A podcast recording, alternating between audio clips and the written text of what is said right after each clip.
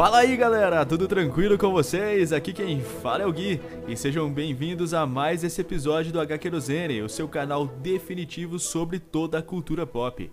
Hoje vamos falar da série American Gods, ou Deuses Americanos, que é baseada em um livro homônimo de um dos melhores escritores de todos os tempos, Neil Gaiman. Mas antes de começarmos, vou chamar o grande Gustman, que me ajudará a relembrar algumas dessas curiosidades. E aí, Gust, beleza? Belezeira, Gui. Bom, tanto a série quanto o livro, né, são uma incrível viagem aí pelos Estados Unidos, que reúne muito mistério e fantasia, e no caminho vai falando né, sobre perda e redenção, sobre velho e novo, sobre memória e fé. É, Deuses Americanos é o exemplo máximo aí da versatilidade e da prosa do mestre New Game. Com toda certeza, é uma das obras mais geniais desse mestre da ficção, um livro que já recebeu muitos prêmios, como o prêmio Bram Stoker de melhor romance em 2001, prêmio Hugo para melhor romance, o prêmio Locus de melhor romance de fantasia, ambos no ano de 2002, e o prêmio Nebula, também de romance em 2003. Mas vamos logo começar com a primeira curiosidade, não é verdade, Gust? Bora lá, Gui. Bom, uma das primeiras, né, sobre o Mad Sweeney, que é um ótimo personagem, né, na série, mas que na verdade aparece muito pouco, né, no livro. Por exemplo, ele e a Laura, né, a esposa do Shadow, nunca se conheceram na história original, e a participação do Leprechaun é bem mais melancólica e contida, né, dentro do livro.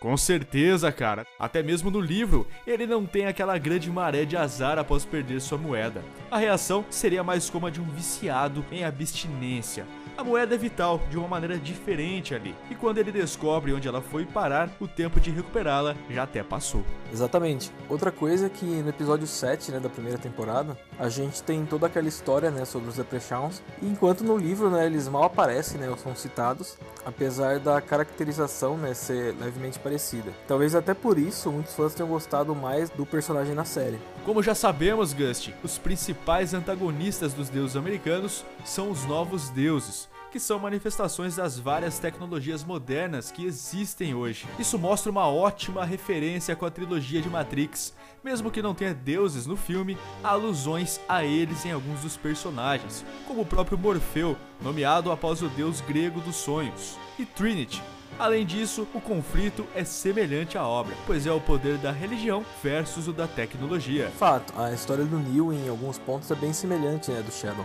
E, e, eu tenho uma curiosidade dos bastidores aqui que você não vai acreditar, cara. Acho que é unânime, né? Por exemplo, que o ator Ian McShane caiu como uma luva, né? No papel do Mr. Wednesday, o Odin. Mas as coisas poderiam ter sido bem diferentes. Diferentes como, cara? Antes mesmo, né, desse ator ter recebido o convite, o Nicolas Cage, sim, mano, Nicolas Cage é, afirmou que ele poderia ter ficado com o papel de Odin. É, essa história surgiu em uma entrevista né, que o ator deu ao jornal Los Angeles Times é, em que ele estava falando né, sobre a carreira de cinema dele. Comentou né, que realmente não tinha interesse de ir para televisão e que ele tinha até chegado né, a recusar o papel é, que acabou ficando com o Ian McShane no final em Deus Americanos. Que bizarro, mano. Não imagino Nicolas Cage no papel de Odin nunca. Seria bem estranho mesmo.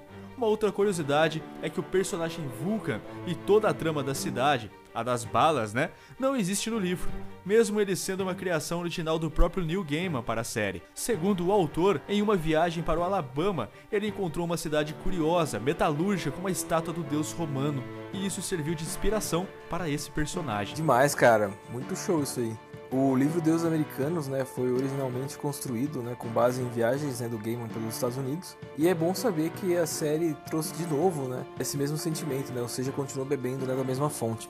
E falando em viagens, né, enquanto o Shadow né, e o Sr. Wednesday viajam pela América, a gente vê eles ficarem né, em diversos quartos de hotel. E segundo o Brian Fuller, né, que era um dos produtores da série, nessas cenas em particular, a produção tende a colocar um número significativo na porta do quarto que eles estão.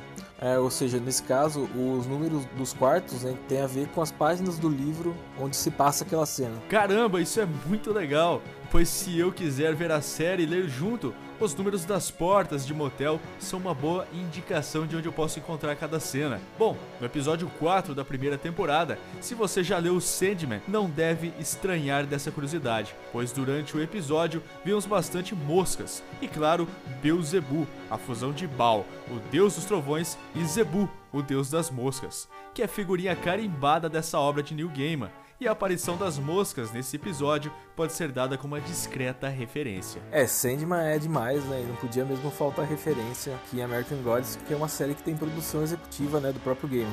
Para finalizar, né, então, embora possa parecer né, um pouco bizarro demais para ser verdade, aquela casa né, que aparece, a House on the Rock, é, que tá ali no finalzinho da primeira e durante os primeiros episódios ali da segunda temporada, é um lugar real que existe mesmo, é que dá para você visitar e tudo mais. Ele é cheio de artefatos estranhos, né, e objetos excêntricos, todos misturados ali, né, sem qualquer explicação. Sim, cara, é sensacional. E uma das atrações mais populares de lá é o maior carrossel interno do mundo, que conta com 182 luzes, mais de 20 mil luzes e um total de 269 animais, sendo que nenhum deles é um cavalo. O House of the Rock pode ser encontrado em Wisconsin, nos Estados Unidos entre as cidades de Dogville e Spring Green. Foi criado por Alex Jordan Jr. e aberto a visitantes pagantes em 1959. Bom, a gente finaliza por aqui, né, nosso 15º episódio. Se você tem alguma curiosidade, né, que a gente possa ter esquecido ou deixado de fora, escreve pra gente aqui nos comentários, né, que a gente vai ter o maior prazer em conhecer também. E é isso. Até a próxima, galera. Falou, abraço. Ah,